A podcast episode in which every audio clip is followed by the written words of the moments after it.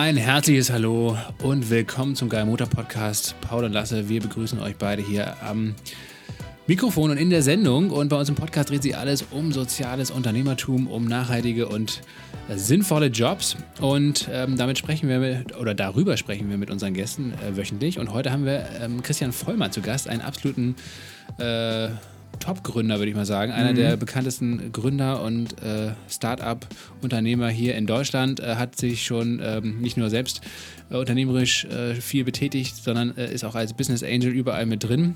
Bei vielen namhaften Unternehmen. Trivago war mal ein gutes Beispiel. MyVideo, StudiVZ, ResearchGate, Trivago. Also über 70 Gründungen hat er entweder selber angestoßen oder, wie du sagst, als Business Angel mitbegleitet. Aber heute wollen wir vor allem über nebenan.de sprechen, weil Christian war bis dato, bis zur Gründung von nebenan.de 2015, eigentlich so ein ganz klassischer Berliner Gründertyp, ja, wo viele Gründungen, wie wir es ja auch gerade schon gesagt haben, gar nicht mal unbedingt so einen Social-Charakter hatten, sondern in erster Linie mal ähm, irgendwie das Ziel hatten, dass er da was möglichst schnell groß aufbaut und, ähm, und auch die ein oder andere Mark, beziehungsweise später dann den Euro verdient hat. Den einen oder anderen Euro hat er auch verdient, genau. Der hat sich auf jeden Fall schnell in die finanzielle Unabhängigkeit gebracht und hat dann aber gesagt, er möchte mal was Sinnvolles gründen. Daraus kam dann nebenan.de. Nebenan.de ist eigentlich ja, sowas wie Facebook für die lokale Nachbarschaft.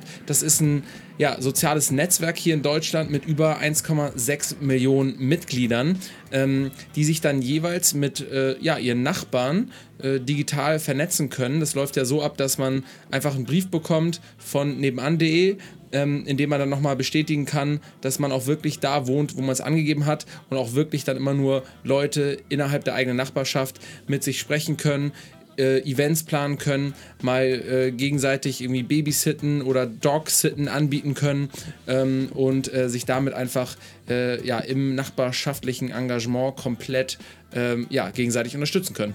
Ja, es ist zwar ein digitales Netzwerk, wie du richtig sagst, aber es geht genau um das Gegenteil, nämlich um die analoge Vernetzung.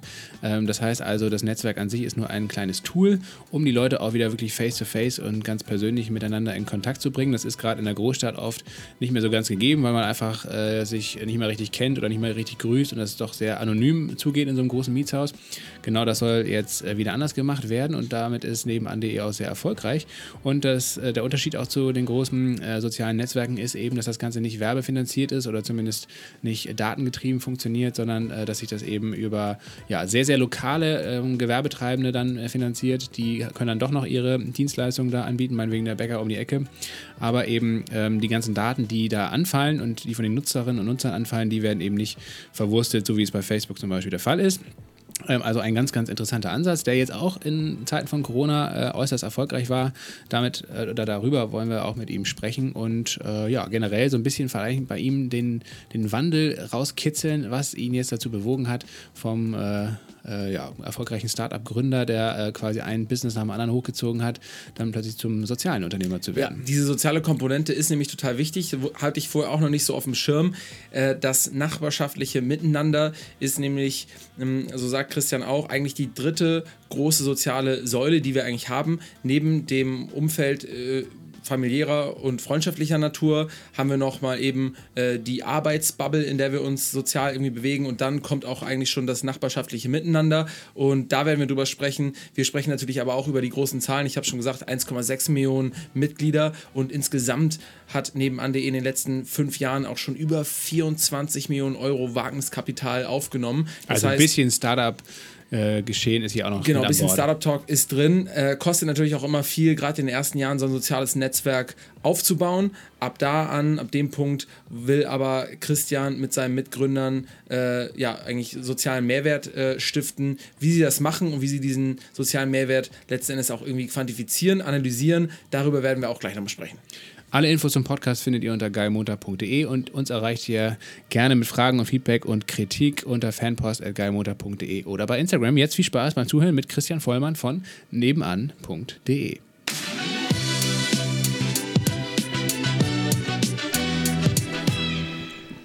Hi Christian, danke, dass du dir jetzt heute für uns Zeit nimmst. Hi Paul, gerne. Ähm, genau, wir sitzen ja jetzt hier wieder in unterschiedlichen Büros. Ähm, draußen ist immer noch äh, das Coronavirus, was jetzt zwar nicht mehr ganz so schlimm wütet, aber wir sind natürlich immer noch alle vorsichtig. Wo sitzt du gerade? Sitzt du auch im Büro oder bist du zu Hause? Äh, ich bin zu Hause gerade. Wir okay. sind in unserer Firma noch ziemlich komplett im Homeoffice. Ah, wirklich? Genau, also freiwillige, freiwillige Basis auch im Büro, ähm, machen im Moment so circa 20 Prozent der, äh, der Leute und nach den Sommerferien hoffen wir, dass wir dann auch wieder quasi äh, ziemlich alle im Büro uns treffen können. Okay, und wie viele Leute seid ihr? So knapp 100 oder seid ihr schon drüber? Nee, wir haben äh, circa 80 Leute. Okay, ja, entspannt. Und 20 Prozent davon immer circa im Büro. Habt ihr jetzt auch wahrgenommen, dass die Leute irgendwie merken, was ihnen am Büro lag? Oder habt ihr jetzt selber vielleicht auch eure Homeoffice-Regelung nochmal komplett aufgeweicht, weil ihr gesagt habt, okay, wir haben jetzt auch gesehen, dass es so klappt? Oder wart ihr da vorher schon eigentlich 100 Prozent ähm, frei? Nee, also äh, es ist so, dass wir werden quasi toleranter, was Homeoffice angeht und das, äh, das werden wir auch bleiben. Ja, aber alles hat immer Vor- und Nachteile. Und äh, es ist schon so, dass generell die Produktivität erstmal gar nicht gelitten hat. Aber ich glaube, mittel- und langfristig ähm, wäre das schon so, dass dann, wenn, wenn eben diese Watercooler-Gespräche und die ähm, ja, über, über die Mittagspause, die inoffi inoffiziellen äh, Gespräche auch zwischen Leuten, die vielleicht nicht äh, im selben Team arbeiten, äh, glaube ich, langfristig gerade für die Innovationsfähigkeit und so sehr, sehr wichtig sind. Ja. Und wenn die dann dauerhaft nicht mehr da wären, das würde man dann schon auch, glaube ich, äh, irgendwann merken. Mhm. Und habt ihr schon einen Plan, ob ihr das Ganze quasi dann auch irgendwie mit einer strukturellen Regelung so ein bisschen vorgeben wollt, dass ihr zum Beispiel sagt, ein oder zwei Tage in der Woche irgendwie Homeoffice oder würdet ihr da jetzt auf die Intuition eurer Kollegen setzen, dass ihr sagt, diese Watercooler-Gespräche und die Meetings, die man vielleicht sowieso gerne in Präsenz führt, die wollen die Leute sowieso in Präsenz haben und deswegen brauchen wir da gar keine Regelung. Habt ihr da schon irgendwie einen Plan? Ähm, wir haben, wir denken über diese Sachen gerade nach. Wir haben noch keinen finalen Plan. Mhm. Ja, aber ich glaube, wahrscheinlich läuft es eben so, dass wir, dass wir gucken, dass ähm, zwei bis drei Tage die Woche alle, alle wirklich im Büro sind. Ja, und dann zwei bis drei Tage die Woche eben äh, die Leute gerne auch äh, von zu Hause aus arbeiten können, wenn sie das wollen. Ne? Das werden auch nicht alle wollen. Ja, das ist meine Vorhersage. Wie hat sich denn Corona bei euch aus Geschäft ausgewirkt oder generell aus Netzwerk? Man liest ja, dass es eigentlich sehr positiv für euch gelaufen ist, also dass ihr viele neue Nutzerinnen und Nutzer bekommen habt und auch äh, die Aktion kaufnebenan.de, auf die wir gleich nochmal zu sprechen kommen, war sehr erfolgreich. Auf der anderen Seite lebt nebenan.de ja auch von diesem ganzen sozialen Miteinander und dem direkten Austausch der, der Leute in der Nachbarschaft und das ist ja durch Corona wahrscheinlich eher ins Hintertreffen geraten, oder? Habt ihr da irgendwie so ein so, so einen kleinen Überblick, wie das jetzt die letzten drei, vier Monate gelaufen ist für euch und auch generell für das ganze Netzwerk, für die Leute? Genau, also als äh, Corona um die Ecke kam, war es erstmal super für uns zu sehen, dass die Plattform eigentlich genau das gemacht hat, wofür sie immer gedacht und gemacht war. Ja, also als äh, Werkzeug, mit dem Nachbarn sich gegenseitig helfen können, sich austauschen können.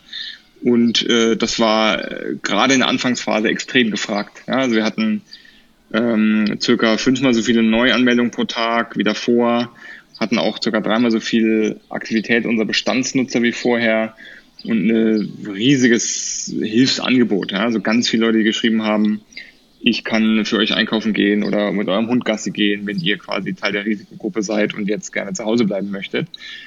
Und ähm, das war eben ja wirklich toll, toll zu sehen, wie da die Community voll angesprungen ist und äh, mega, mega Hilfswelle und mega Welle der Solidarität losgetreten hat. Ähm, wir haben dann relativ schnell gemerkt, dass es mehr Angebot an Hilfe auf der Plattform gibt als Nachfrage. Ja, haben das dann gesagt, okay, wir, es liegt natürlich auch daran, dass die Risikogruppe hauptsächlich äh, ältere Menschen sind und die nicht ganz so äh, digital affin sind, haben dann also unsere Nutzer aufgerufen, ihre Hilfsangebote auch in die Treppenhäuser zu hängen, also auf einem Zettel äh, publik zu machen und haben diese Hotline für Nachbarschaftshilfe ins Leben gerufen, also kostenlose Telefonhotline, weil wir gesagt haben, mit einem Telefon ähm, können eben, kann eben eigentlich wirklich jeder umgehen.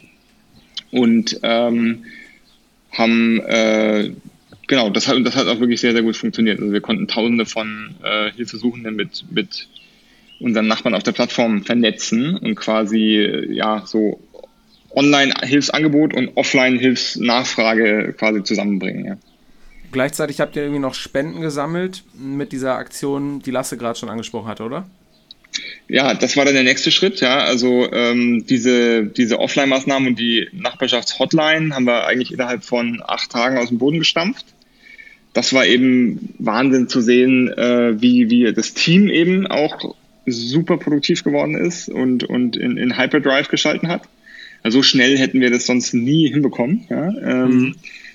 Und genau, dann, ähm, als das live war und funktioniert hat, ist uns aufgefallen, oh Mist, ja, wir haben ja noch ähm, unsere zweite Zielgruppe, nämlich die lokalen Gewerbetreibenden und die sind, äh, die sind ja auch richtig äh, gearscht gerade, ja, äh, mit dem Lockdown und so weiter.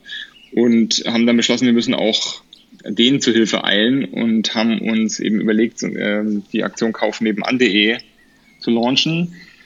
Das war quasi, ähm, dort konnte man entweder ähm, für seinen Lieblings, äh, für seinen Lieblingsladen oder für seinen Lieblingsdienstleister äh, entweder eine Spende machen, ähm, das wurde dann über Better Place Me äh, abgerechnet, oder einen Gutschein kaufen. Und ähm, die, der große Unterschied von unserer Lösung war, dass wir gesagt haben, wir müssen das so niedrigschwellig bauen wie möglich. Also äh, wir wollen das nicht so bauen, dass sich erst die Geschäfte registrieren müssen, bevor die privaten Nutzer einen Gutschein kaufen können. Hm. Weil dann scheitert es eigentlich immer daran, dass du dein Lieblingsgeschäft irgendwie nicht findest, weil es noch nicht registriert ist. Ja, das ist immer dieses Henne-Ei-Problem. Also haben wir gesagt, nee, wir, wir ähm, rufen einfach dazu auf, ähm, trag du eben dein Lieblingsgeschäft ein und ähm, spende einen Betrag oder kauf dir Gutschein und wir gehen im Nachhinein raus und äh, kontaktieren dieses Geschäft und vermitteln diese Spende oder den Gutschein. Das war natürlich mit sehr viel Aufwand verbunden, hat es hat aber dafür gesorgt, dass es super niedrigschwelliger das Angebot war ja. und eben ganz viele private Nutzer das genutzt haben. Und wir haben da 1,2 Millionen Euro vermitteln können. In, in ähm, einem Monat oder waren das jetzt zwei Monate? Also das, äh, ehrlich gesagt, ähm, lief die Aktion äh, circa vier Wochen. Ja. Krass, ähm, ja, krass. Genau, ja. Und ähm, war es auch so, dass manche, vielleicht der Bäcker von nebenan oder irgendwie die Wäscherei oder so, gesagt haben, danke für das Geld, aber wir brauchen es gar nicht, gebt es lieber da oder dahin? Oder haben die das bis jetzt alle dankend angenommen? Nee, das Problem war eher dadurch, dass wir das so niedrigschwellig gebaut hatten. Ja, und uns war es eben auch wichtig, dass wir auch da wieder nicht nur denen helfen können, die eh schon digital affin sind und, und online erreichbar, sondern eben auch, ähm, also es ist so, dass auch viele der lokalen Gewerbetreibenden sind jetzt noch nicht online oder auch nicht so digital affin. Ja, und äh, uns war wichtig, dass man die auch erreicht damit. Und ähm, das ist uns auch gelungen. Das ist aber verbunden mit der Herausforderung, dass du diese Geschäfte dann auch quasi erreichen musst. Ja? Also ja. wir hatten da mehrere, mehrere Conversion Steps, sage ich mal. Also das erste war eben, dass wir versucht haben, denen eine E-Mail zu schreiben. Ja, und damit haben wir natürlich diese äh, nicht digital affinen auch nicht erreicht. Der zweite Schritt war dann die, äh, die Versuchen anzurufen. Ähm, haben, auch da haben wir nicht alle erreicht. Und im letzten Schritt haben wir dann sogar äh, wirklich Briefe geschickt per Post. Ja. ja. Und ähm, genau, am Ende haben wir es geschafft, auch dann ähm, von diesen 1,2 Millionen, die wir eingesammelt haben, über eine Million wirklich auszuschütten an die Geschäfte. Ja, ähm, und den Rest äh, haben wir dann entweder, also das konnte man eben als privater Nutzer vorher wählen, wenn ich das Geschäft nicht erreiche oder wenn das Geschäft den Gutschein zum Beispiel auch nicht äh, ausstellen will, ja, hm. kann ja keiner zwingen dazu, dann konnte der Nutzer wählen, ob er das Geld zurückerstattet haben möchte oder ob er es spenden möchte an, und da haben wir den, äh, genau, und diese, den Spendentopf haben wir dann verteilt an alle äh, Empfänger, die was bekommen mhm. hatten. Und einen kleinen Teil haben wir auch eben dann zurückerstattet, ja. Aber alles Geld wurde eben entweder ausbezahlt oder zurückerstattet. Aber es ja. war äh, auch sehr viel Aufwand, ja, muss man dazu sagen. Ähm, du hast jetzt gerade gesagt, die letzte Stufe war, dass ihr versucht habt, die Businesses mit Briefen anzuschreiben, zu kontaktieren. Und Briefe sind ein ganz gutes Stichwort, weil auf der einen Seite war es jetzt während Corona so, dass jeder Berliner Bürger einen Brief vom Bürgermeister bekommen hatte, in so einer kleinen Notfallansprache. Und in diesem Brief hat er ja auch auf euch verwiesen und gesagt, Leute, ne, meldet euch da an, beziehungsweise checkt das aus und helft euch gegebenenfalls auch über der Plattform, weil da eben Angebot und Nachfrage, was jetzt eben so Hilfsbereitschaft angeht, zusammenkommt. Ähm, und dann wiederum auf der anderen Seite ist es so, dass euer Geschäftsmodell ja auch von eigentlich Briefen abhängig ist ähm, über Bande, dadurch, dass die Leute, die sich bei euch anmelden wollen, eben nicht wie auf Facebook einfach das mal eben kurz per E-Mail machen, sondern per Brief verifizieren müssen, dass sie halt auch eben da wohnen, wo sie es angegeben haben, weil man eben auf eurer Plattform in der Nachbarschaft oder vielleicht auch noch mit angrenzenden Nachbarschaften in Kontakt treten kann und nicht gleich halt mit ganz Deutschland. Das ist ja so ein bisschen auch der Kern von eurem Business. Habt ihr das jetzt auch in den Corona-Wochen gemerkt, dass ihr extrem viele Briefe bekommen habt? Also ähm, wir, es ist so, wir verschicken Postkarten zur Adressverifikation. Ne? Das ist ein Weg, wie ah, du deine Adresse verifizieren Aber die bekommt kannst. ihr auch wieder zurück, ne? Nee, also äh, wir bekommen nur die zurück, die nicht zugestellt werden konnten. Ne? Ah, okay. Die bekommen wir zurück. Und dann ist ähm, einfach ein Code drin und dann gibt man den Code an. Genau, den Code, äh, der da drauf ist, den gibt dann der Nutzer auf der Plattform ein und damit hat er äh, ah, verifiziert, okay. dass er. Dann da andersrum gefragt, musstet ihr besonders viele Briefe verschicken? Wir haben deutlich, ja, kannst du dir vorstellen, wenn, äh, wie gesagt, fünfmal so viel Neuanmeldung pro Tag, ja, hat sich natürlich relativ gleich verteilt über unsere Adressverifikationsmethoden. Also wir haben da verschiedene Möglichkeiten und äh, klar, also wir haben auch circa fünfmal so viele Postkarten verschickt wie, wie vor Corona. Ja. Mhm. Also ähm, genau, das ist natürlich auch äh, immer, was man auch immer im Hinterkopf behalten muss. Ne? Also alles wird dann mal fünf, äh, sagen wir leider auch die, die Kosten, die damit verbunden sind. Mhm. Ähm, du hast ja gerade so ein bisschen beschrieben, wie ähm, der, auch der lokale Einzelhandel da irgendwie aufgestellt ist, dass eben primär jetzt natürlich auch die Geschäfte leiden, die äh, auch vorher schon vielleicht jetzt nicht so digital affin waren oder sich nicht bei Google Maps angemeldet haben und so weiter, also auch schwer digital auffindbar waren oder gar nicht im schlimmsten Fall. Ähm, Ihr habt aber letztendlich, wenn ich das richtig weiß, als Umsatzträger ja auch die Möglichkeit, dass eben lokale Gewerbetreibende bei euch auf der Plattform Werbung machen und das dann ausgespielt wird. Ist das richtig? Genau, ja. Also ähm, wir glauben, dass die lokalen Gewerbetreibenden eben auch Teil der Nachbarschaft bilden, ja, und auch einen sehr wichtigen Teil. Ähm, also jetzt unabhängig davon, ob das jetzt der, der, Bäcker ist an der Ecke oder das Café oder der Friseur äh, oder eben der kleine Laden um die Ecke. Und ähm, genau, die äh, laden wir ein, quasi mitzumachen äh, mit einem gewerblichen Profil, das auch klar als ein solches gekennzeichnet ist.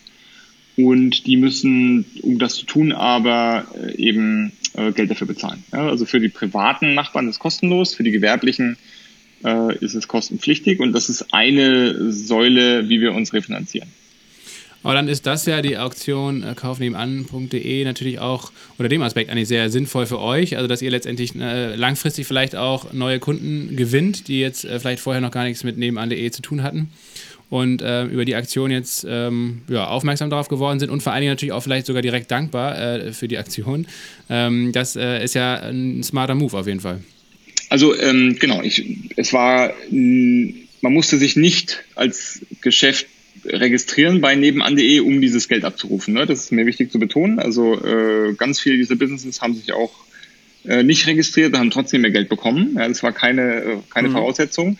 Aber natürlich äh, machen wir sowas, um äh, unsere Markenbekanntheit in der Zielgruppe zu stärken. Ja, also wir wollen mit Kauf nebenan wirklich auch eine Marke kreieren, die die lokalen Gewerbetreibenden ähm, als ja, eine Marke wahrnehmen, die, die ihnen hilft und die ihre Interessen vertritt und ähm, bei denen sie eben ähm, ohne Streuverlust digital ihr Einzugsgebiet erreichen können. Ne, weil das ist eben wichtig, dass wir haben ja unseren privaten Nutzern versprochen, ähm, dass wir kein, sage ich mal, Facebook-Geschäftsmodell äh, äh, fahren, ja, wo wir quasi versuchen, möglichst viel ihrer Zeit abzugreifen, um möglichst viele Datenpunkte sammeln zu können, um dann möglichst äh, genau ähm, Werbung ausspielen zu können, sondern unser Versprechen ist, dass bei uns der einzigste Targeting-Kriterium die örtliche Nähe ist. Ja?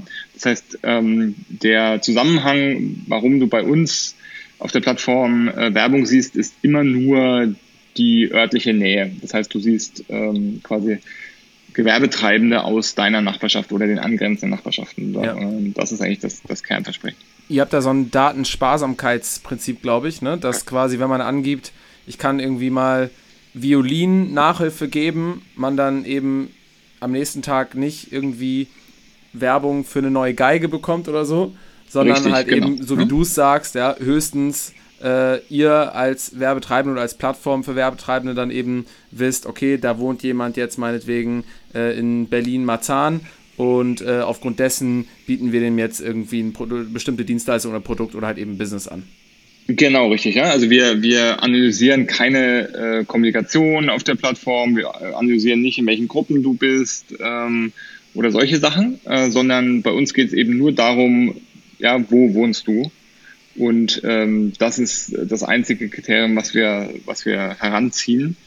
Und äh, wir wollen sowohl die Nachbarn innerhalb einer Nachbarschaft besser vernetzen, als auch eben die Nachbarn mit den, mit den ortsansässigen Gewerben. Darum mhm. geht es bei uns.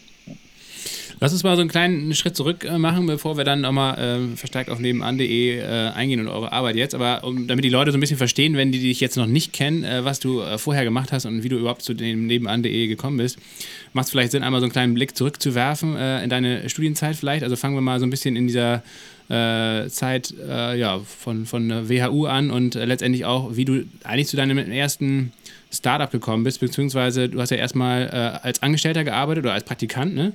Und äh, bist dann Gründer geworden. Kannst du uns vielleicht mal so einen kleinen Einblick in die Zeit äh, geben um die Jahrtausendwende? Ja, genau. Also das Ganze fängt eigentlich in, der, in meiner Jugendzeit an. Damals wollte ich Kinderarzt werden. Ähm, habe deswegen äh, Zivildienst gemacht an der Kinderklinik in Erlangen, wo ich herkomme.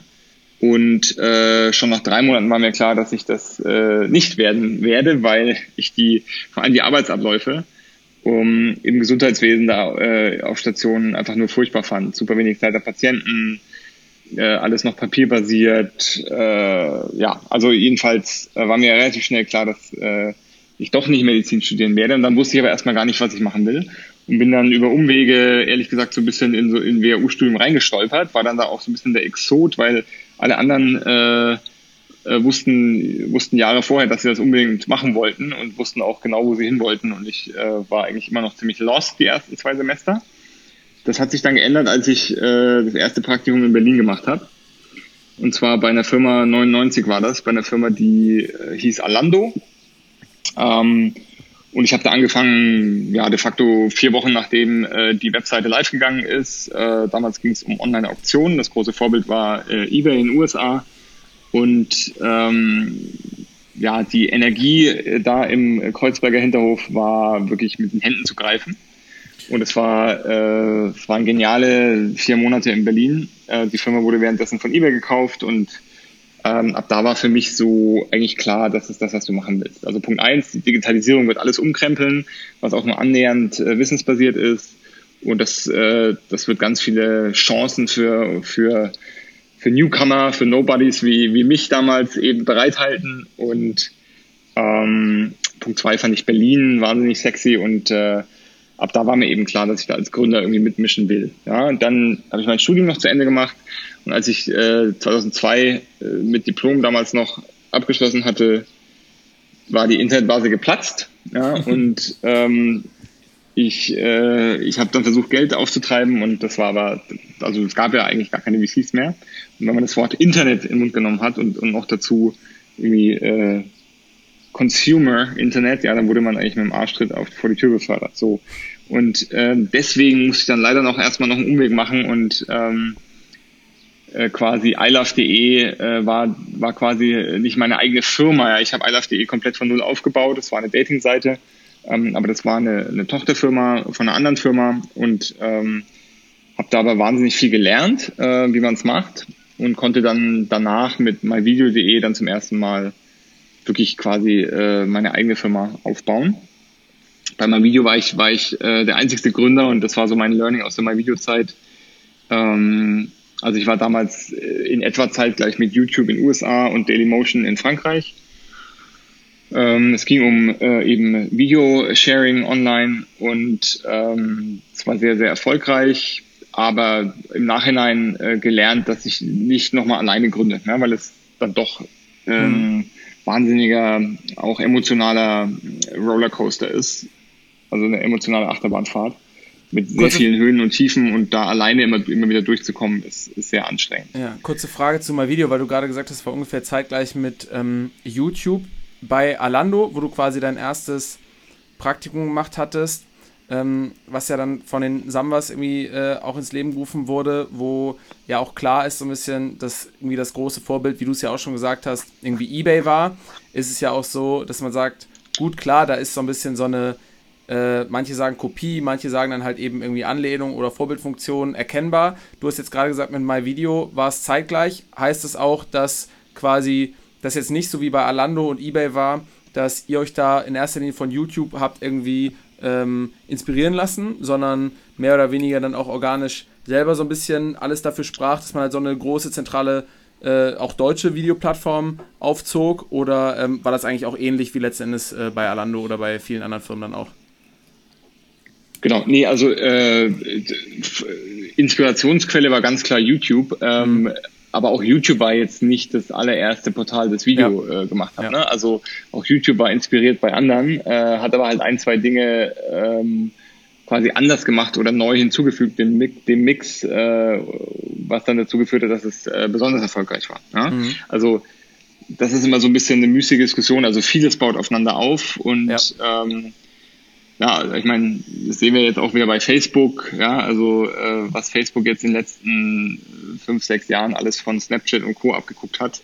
Ja. Ähm, ja, das, das, I think it's part of the game. Ja, ja. Ähm, Magst du uns aber nochmal erzählen, ähm, wie, also was für Groß, Größen eigentlich letztendlich dieser mal Video Case für dich angenommen hat? Vielleicht aber auch, also was sozusagen erstmal Nutzer angeht, wie groß das geworden ist. Wir wissen ja auch heute, YouTube irgendwie ist eine letztendlich globale Milliardenfirma. Ähm, wie sah das da bei MyVideo aus? Wie groß wart ihr ungefähr?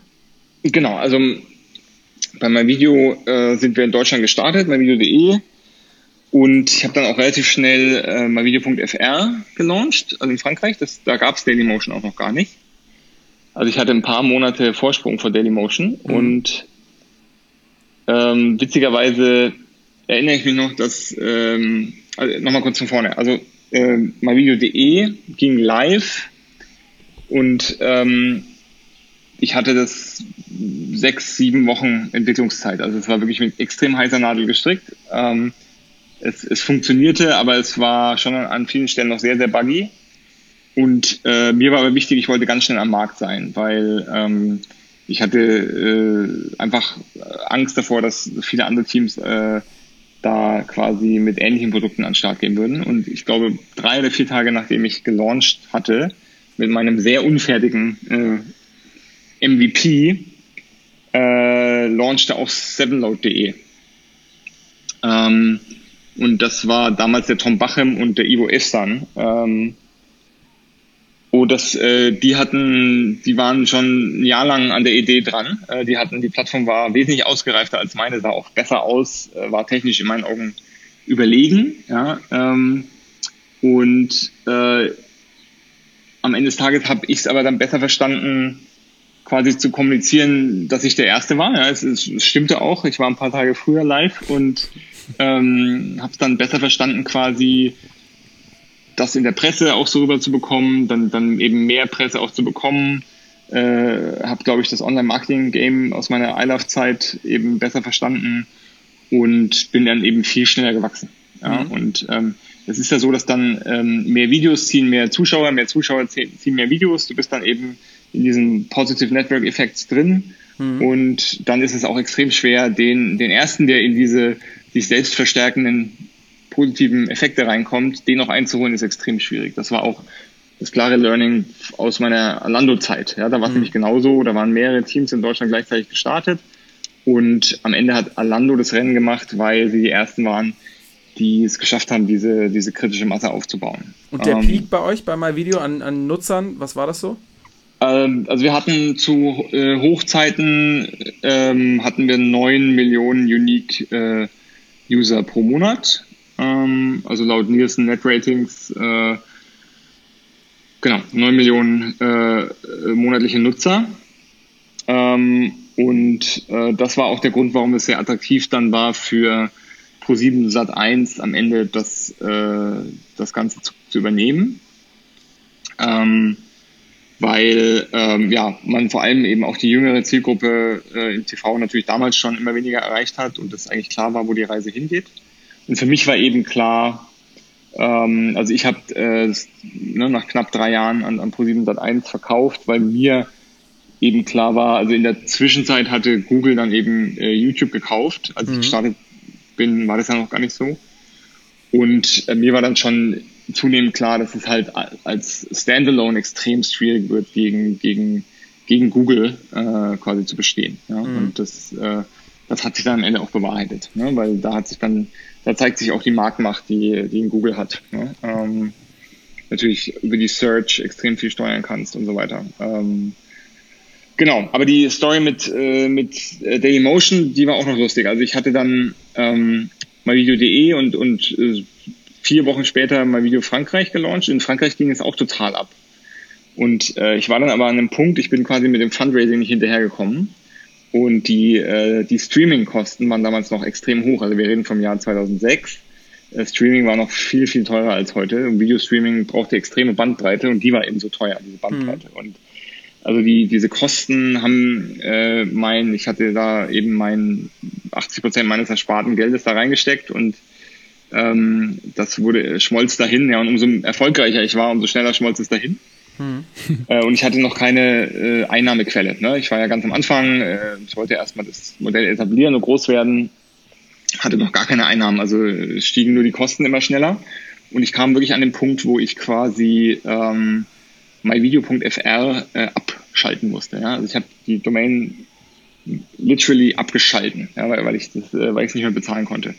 Und ähm, vier Wochen später ist Dailymotion gelauncht. Ähm, das heißt, also hätte ich das nicht machen müssen, hätte ich äh, übrigens sechs Wochen später hatte ich das Geld zusammen, das ich brauchte, aber ähm, ja, die, äh, die Webseite war abgeschalten und ähm, konnte es dann, äh, aber ich glaube, hätte ich, wäre ich da, äh, hätte ich da sechs Wochen früher äh, das Geld zusammenbekommen, dann hätte ich auch das Rennen äh, Dailymotion gegenüber gemacht, weil ich, ja. ich war eigentlich schon in diesen positiven Netzwerkeffekten auch in Frankreich drin. Aber, aber so wahrscheinlich, aber wahrscheinlich hättest du es ja dann früher oder später äh, auch verkauft, so wie du es dann ja letztendlich mit MyVideo gemacht hast an Pro7, das hast du schon erzählt und obwohl du ja, vorher, nur, ich, ja? du musst du musst schon sehen, dass wenn du ähm, wenn du der größte in Deutschland bist und der größte in Frankreich, ja, ähm, das wäre schon nochmal eine ganz andere Position gewesen. Also da hätte man ähm, schon mit der Ausgangsbasis hast du dann die Chance, wirklich einen European Champion zu bauen und dann wäre es schon nochmal ein ganz anderes Game gewesen.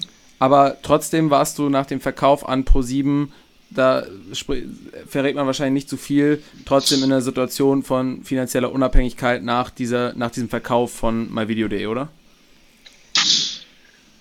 Genau, das äh, hat, hat mir auf jeden Fall äh, ein großes Stück finanzielle Freiheit dann gegeben, ja, genau. Mhm. Wie, wie war dann der Weg, ähm, um auch möglichst schnell jetzt auf nebenan.de zu kommen, von dem Verkauf von MyVideo hin zur Gründung zu, von nebenan.de? Ja, ich habe dann erstmal ähm, eine Auszeit genommen und dann äh, mich mit zwei ähm, Kommilitonen zusammengetan und eDarling gegründet, die Partnervermittlung. Das war 2000, Ende 2008, Anfang 2009. Und ähm, genau, da ähm, mit denen, David und Lukas, die heute Plus Dental machen, äh, sehr viel Spaß gehabt. Äh, das Learning daraus war, dass wir uns, wir drei im Gründerteam eigentlich nicht komplementär genug waren. Also wir waren uns eigentlich zu ähnlich. Äh, ne? Drei ähm, männliche BWLer, die eigentlich ähnlich denken, ähnliche Fähigkeiten haben. Ähm, da war eigentlich so das große Learning, dass man im Gründerteam auch auf wirklich komplementäre Skills und auch ein bisschen auf Diversity gucken sollte. Ja? Ähm, also eine Frau hätte uns damals extrem gut getan im Gründerteam, aus heutiger Sicht. Ähm, Im Nachhinein ist man immer schlauer und ähm, aber ist auch das eine Erfolgsgeschichte. Ja? Also das, die Firma ist mittlerweile gelistet an der New York Stock Exchange äh, unter, unter Spark Networks und ähm, plant dieses Jahr über 200 Millionen Dollar Umsatz zu machen und das auch hoch profitabel. Wow. Also insofern ähm, haben wir da, haben wir da eine gute Erfolgsgeschichte gebaut. Und danach war eigentlich, äh, also ich bin da 2013 dann ähm, rausgegangen. Und David Lukas haben das noch weitergemacht.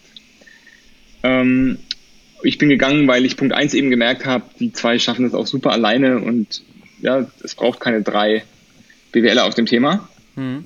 Ähm, und weil, weil ich irgendwie irgendwas in mir gesagt hat, ich suche irgendwas mit ein bisschen mehr Sinn, ja, oder wo ich persönlich, ist eine sehr persönliche Definition, was ist sinnvoll, was nicht. Eine sehr subjektive Sache. Aber ich habe eben, ja, ich hatte Kinder bekommen ähm, und, und dann auch da schaut man ein bisschen anders aufs Leben, denkt ein bisschen langfristiger. Ähm, und genau, ich habe dann ähm, überlegt, wie kannst du einen Unterschied machen? Ja? Also ich wollte jetzt nicht nur einfach äh, schon wieder das nächste äh, rein For-Profit-Unternehmen gründen, sondern ähm, ich habe mir eben überlegt, wie kannst du mit deinen Fähigkeiten, deinem Netzwerk, deinem Unternehmertum eben ein bisschen gesellschaftlich auch was voranbringen. Ja? Und mhm. da ähm, habe ich mich dann umgesehen. Und auch da wieder, ne, habe mich inspirieren lassen weltweit. Es gibt Nachbarschaftsplattformen, nicht nur in den USA, es gibt sie auch in Neuseeland sehr erfolgreich zum Beispiel. Äh, also es gibt in Neuseeland eine Nachbarschaftsplattform, die hat eine, äh, da sind irgendwie 40, 50 Prozent der, der Haushalte äh, angemeldet. Das ist also echt äh, sehr, sehr erfolgreich und ähm, erstaunliche Durchdringung.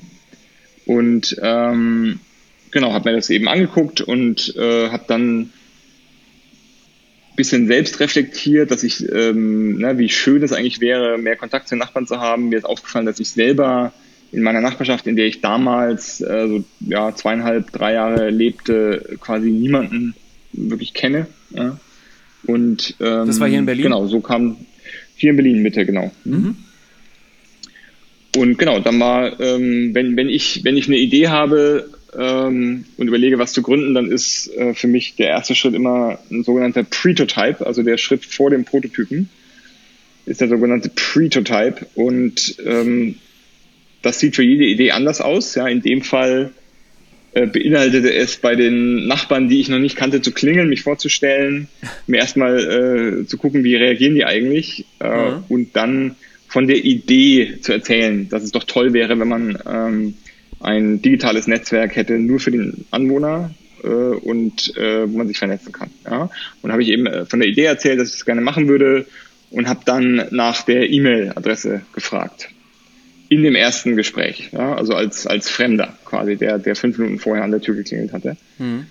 Und das war so ein bisschen meine, mein Markttest. Ne? Also ein Pretotype bedeutet immer, du tust so, als hättest du ein Produkt und ähm, willst echtes Marktfeedback, nicht nur eine Umfrage, sondern ähm, zum Beispiel Elon Musk mit dem Tesla Roadster ähm, damals gesagt hat, hier, äh, ich werde den Lotus Elise elektrifizieren und wenn du ihn als erster haben willst, dann mach mir eine Anzahlung von 5000 Dollar per Kreditkarte. Und das haben so viele Leute gemacht, dass er gemerkt hat, okay, da ist, da ist eine Nachfrage, da ist ein Bedarf. Mhm. Und, und, bei dir haben entsprechend viele Leute die E-Mail-Adresse rausgerückt? Ähm, genau, von 20 Nachbarn, mit denen ich gesprochen habe, äh, haben 19 sofort mir ihre E-Mail in die Hand gedrückt. Der eine hat sogar noch die äh, E-Mail-Adresse seiner Frau auf die Rückseite seiner Visitenkarte drauf gekritzelt und gesagt, die müssen wir auch unbedingt einladen, die will da auf jeden Fall auch mitmachen. Ähm, und nur eine Person, und es war auch, es war die älteste Person, mit der ich gesprochen habe, die meinte, ja, sie hätte online ein bisschen schlechte Erfahrungen gemacht, sie würde sich das erstmal gerne angucken. Aber selbst da äh, war, das war das längste Gespräch. Da habe ich eineinhalb Stunden auf dem Sofa gesessen und mir die Lebensgeschichte angehört, die sehr, sehr interessant war. Und ähm, also auch die Person war jetzt nicht negativ, sie war einfach nur so, ich will erstmal gucken und ja.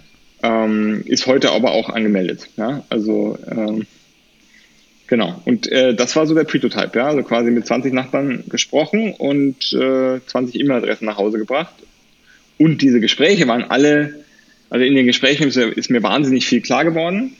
Punkt eins, ähm, alle haben sich gefreut, dass ein Nachbar klingelt, sich vorstellt. Alle haben gesagt, ich wollte das auch schon immer mal machen und bin nie dazu gekommen. Und mir selber ist klar geworden, ähm, vor allem bei der, beim ersten Nachbarn, wo ich geklingelt habe, war mein Puls auf 180. Also ich war hypernervös. Und da ist mir zum ersten Mal klar geworden, warum das heute keiner mehr macht.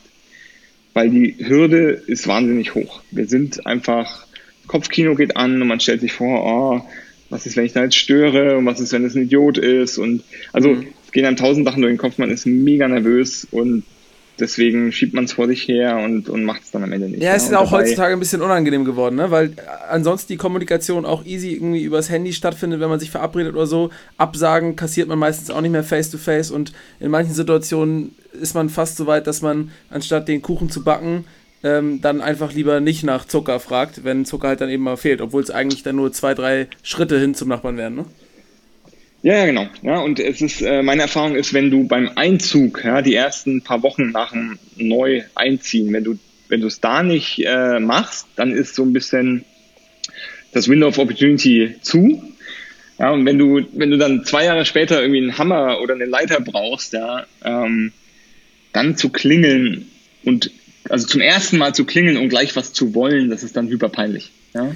Ich habe es ganz gut ähm, gemacht. Ich war einfach so laut, dass die Nachbarn zu mir gekommen sind. Und ähm, dann war ich auch gleich in der Bringschuld, mich dafür wiederum entschuldigen zu müssen. Da habe ich dann so von, von Surplus hier von den äh, äh, Zero Waste Läden in Berlin so ein kleines äh, Olivenöl-Probierset gekauft, an die Nachbarn verschenkt und ab da war dann die Stimmung gut.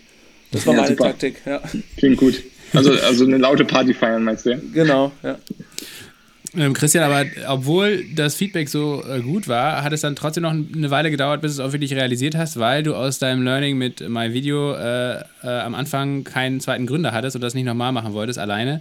Das heißt also, wie bist du an deine Co-Gründer gekommen? Das war ja, glaube ich, dein Bruder und auch Till Behnke, der vorher schon mit Better Place äh, erfolgreich war, ne? Genau, also ich habe mich mit, mit, der, mit der Gründung von, äh, von dem Ganzen tatsächlich sehr schwer getan, weil ich lange mit mir gehadert habe, ob das, ähm, ob das eine kommerzielle Geschäftsidee ist, ob das etwas ist, was man 100% Non-Profit machen muss, ähm, also eher quasi so Richtung Wikipedia-Ansatz, ja, Crowd einbeziehen ähm, und quasi nur so die technische Plattform bauen und dann aber es den Nutzern eben selber überlassen, sich darauf zu organisieren.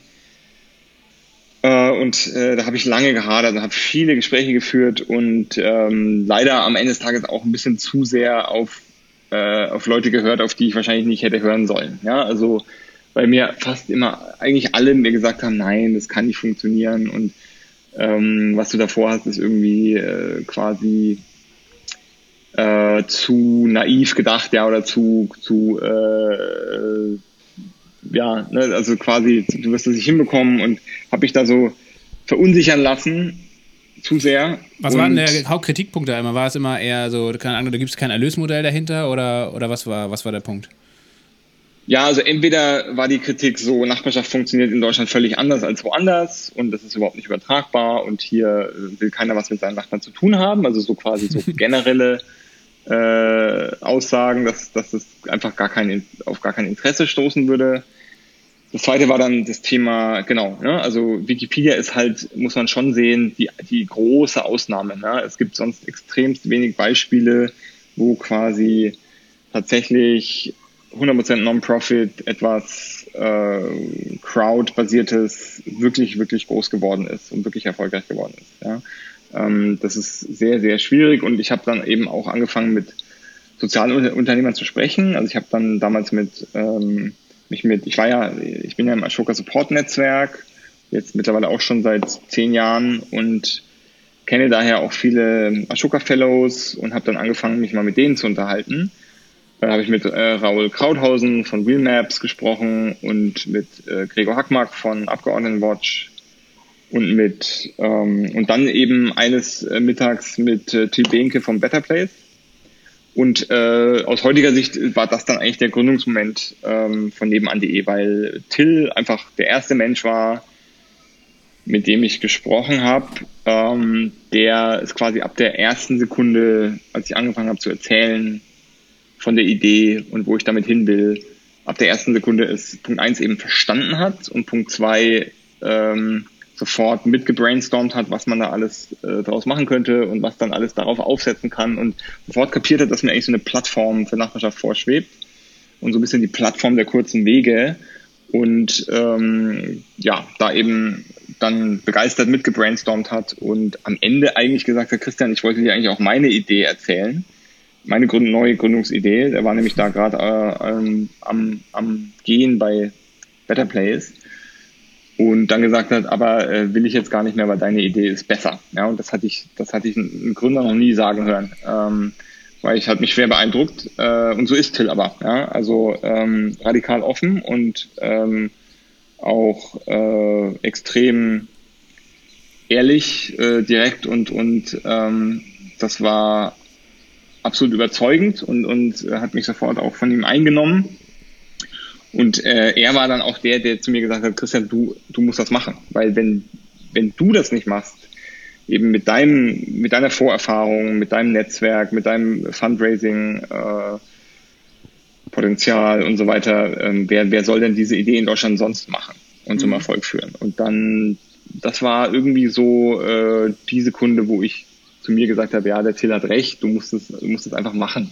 Ja? Und ähm, das, darum geht's ja im Gründen auch ganz stark. Also ne, Gründen heißt einfach machen und ähm, genau, dann habe ich zu Till gesagt, ja, willst du nicht, wollen wir es nicht zusammen machen? Und ähm, dann meinte er eben, äh, lass mich eine Nacht drüber schlafen, kam am nächsten Tag zurück mit einem Ja, aber. Ne, quasi, ich, ich bin dabei, ich will aber die Ina und den Mattes, ähm, die ich in meiner Idee an Bord hatte, mit denen will ich unbedingt, also die will ich unbedingt dabei haben. Die Ina ist die beste für das Thema Kommunikation und der Mattes für das Thema Design und Usability. Ähm, und dann meinte ich, oh, okay, aber ich will meinen Bruder unbedingt dabei haben, den Michael, äh, weil wir wollten immer schon was zusammen gründen und wir brauchen auch noch einen technischen Mitgründer. Und dann wären wir sechs und das ist in meinen Augen zu viel. Und dann meinte Till, ja, lern doch erstmal ihn und Matthias kennen und dann, dann reden wir nochmal. Und es hat von Anfang an so gut gepasst, dass ähm, wir dann überlegt haben, wie das funktionieren kann mit sechs Gründern in, in den Daily Operations und haben dann beschlossen, dass Till und ich eben ähm, weil wir die beiden waren, die vorher schon gegründet hatten, mhm. dass wir quasi die Geschäftsführung machen und so die, die täglichen Entscheidungen im, Zweierteam treffen und die großen richtungsweisenden Strategieentscheidungen dann eben in einem, in einem Sechser-Gründerteam treffen. Und ähm, dazu haben wir uns dann immer, also am Anfang sitzt man ja eh alle an einem Tisch als wir gewachsen sind, haben wir dann uns im Drei-Monats-Rhythmus äh, quasi in den Strategie-Offsite an den äh, Brandenburger See zurückgezogen im Gründerteam und haben da die großen Entscheidungen getroffen und das hat wahnsinnig gut funktioniert. Ja, und ich bin extrem froh, dass wir vor über einem Jahr jetzt schon ähm, die Ina äh, zur dritten Geschäftsführerin gemacht haben, äh, weil sie einen wirklich äh, beeindruckenden Job äh, in der Kommunikation gemacht hat und ähm, einfach super gut tut der, der Firma und dem Konzept. Die initiale Gründung war jetzt ungefähr fünf Jahre her, oder? Wir haben gerade unseren fünften Geburtstag gefeiert, ja. Ah, okay, geil. Dann nochmal herzlichen Glückwunsch nachträglich. Ähm, und seid jetzt mittlerweile auch schon, ich glaube, 1,6 Millionen Mitglieder bei nebenan.de, ja? Genau, richtig, ja. Hm? Und, Alle, wie äh, gesagt, mit vollem Klarnamen und Adresse verifiziert. Ja. Muss man immer dazu sagen.